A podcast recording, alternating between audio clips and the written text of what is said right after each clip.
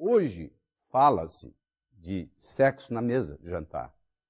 Mas ninguém fala de dinheiro, você já percebeu isso?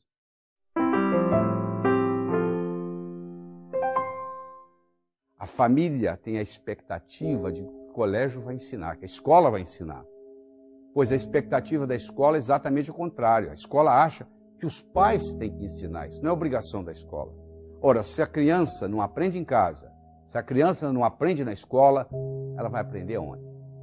Aprender a quê? Aprender a aumentar a inteligência financeira. Existem uma série de mitos populares com relação a dinheiro, com relação à riqueza. O primeiro mito que eu quero discutir com você aqui é o seguinte: trabalhar muito é, é a causa de riqueza.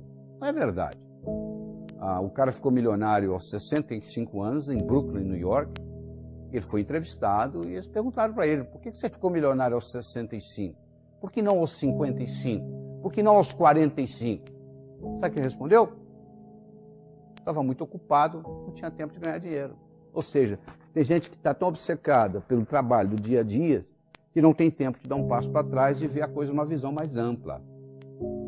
Então não é verdade, não é trabalhar muito que traz riqueza, é trabalhar de uma forma inteligente, é aprender a alavancar. Se pedir para derrubar uma porta, eu não tenho força física para isso. Mas se você me entregar um pé de cabra, eu derrubo com esse dedinho aqui, ó. Eu estou alavancando. Ou seja, eu estou trabalhando de uma forma inteligente. Vamos para o segundo mito? Não é correto trabalhar e se divertir ao mesmo tempo. Não, sabe o que eu faço? Durante a semana, eu trago o leite das crianças. Agora, no final de semana, eu faço o que eu gosto. Meu amigo, o que você faz como diversão, alguém faz como profissão. O que você faz como hobby, alguém faz como trabalho. Qual o seu hobby? O meu hobby é jogar tênis. Pois é, tem gente que é instrutor de tênis. O que você faz como diversão, vai ter gente no mundo fazendo como profissão. Então, o grande segredo é você ter um hobby e cobrar por ele. Porque aí você não vai sentir que você está trabalhando. Terceiro mito: a ocupação correta é importante para ganhar dinheiro. Sabe por que eu não sou rico? Porque eu escolhi, escolhi a profissão errada. Se eu tivesse escolhido a profissão do meu irmão, o que, que seu irmão é? Ah, meu irmão é médico. Eu conheço médico pobre, médico rico, advogado pobre, advogado rico, engenheiro pobre, engenheiro rico, jornalista pobre, jornalista rico. Qualquer profissão você tem rico e pobre. Então essa história que é, é a ocupação que faz a diferença não é verdade. Ah, sabe por que eu não ganho dinheiro? Isso é outro mito. Porque eu não tive oportunidade de ir para a faculdade, porque eu não tive uma boa formação isso também não é desculpa. Se você pegar o Thomas Edison, que foi cofundador da maior empresa do mundo por muitos anos, que foi a General Electric, ele teve três meses de escola. Se você pegar o Henry Ford, que revolucionou o mundo automobilístico, tinha segundo ano de ginásio. Se você pegar uma figura atual, que é o Bill Gates, que tem três recordes mundiais, ele também não terminou a faculdade. Então é claro que um bom estudo, uma boa educação ajuda. Mas, em geral, a maioria do que acontece, o sujeito estuda, estuda, estuda, estuda e vai trabalhar para um que não tem estudo. O outro mito, talvez o pior deles, é que não tem o suficiente para todos. Na época da caverna, o PIB era zero. Hoje o PIB é astronômico. A Bolsa de Valores de Nova York hoje é 100 vezes maior o giro do que era há 50 anos atrás. Ou seja, a riqueza vai aumentando. Tem para todos, sim. Quer esse conceito de que não tem para todos é um problema seríssimo. Porque a pessoa que tem esse conceito, ela acha que se ela ganhar, alguém tem que perder. Não, para eu ganhar, você não tem que perder. E outro problema sério, que deveria ser ensinado no jardim da infância, são as leis da riqueza. A lei do ganhar, a lei do gastar, a lei do economizar e a lei do investir, que são leis universais que funcionam em qualquer lugar. Sem o, ganha, sem o ganhar, meu filho, não adianta nada. Eu só poder, vou poder, gastar, economizar investir se eu ganhar. O ganhar tem que vir antes do gastar. Só que o ganhar é o seguinte: toda riqueza é criada pela mente humana. Problema financeiro não se resolve com dinheiro. Eu nunca vi nenhum problema financeiro ser resolvido com dinheiro. O sujeito não está indo bem financeiramente, ele pega dinheiro emprestado com o cunhado para pagar o aluguel. Mês que vem, o aluguel venceu de novo e o cunhado já quer receber, ou seja, não resolveu nada. Problema financeiro não se resolve com dinheiro.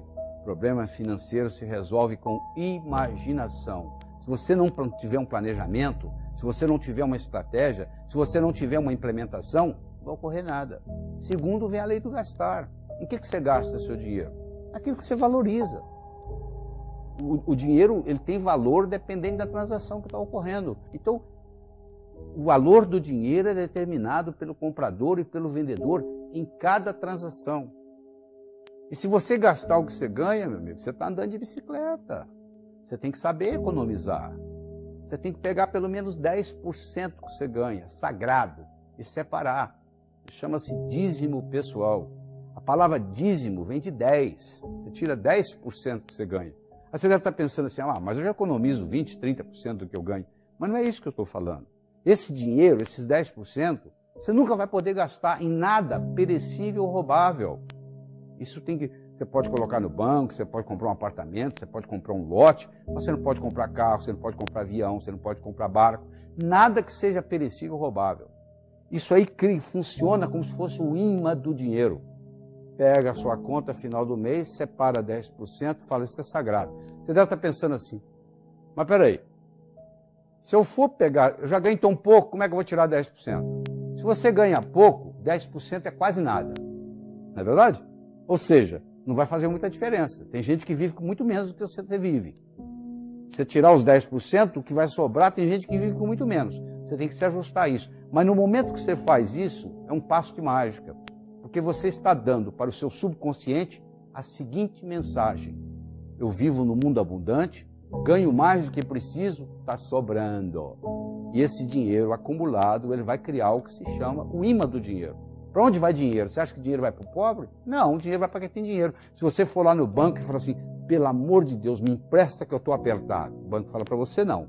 Agora você chega lá no banco e fala, eu tenho isso, isso, isso, isso. O banco fala, você não quer levar um dinheiro emprestado? Olha que paradoxo. Quem está apertado mesmo, o banco não empresta. Agora, quem tem sobrando, tem crédito. Se você não aprendeu nada até agora dessa nossa conversa, se você aprender sobre a importância do dízimo pessoal, já fez uma diferença muito grande. E se você aprender o processo de investimento, o brasileiro tem uma dificuldade muito grande de investir, porque não é treinado. Ele não aprende na escola, ele não sabe o que fazer com o dinheiro.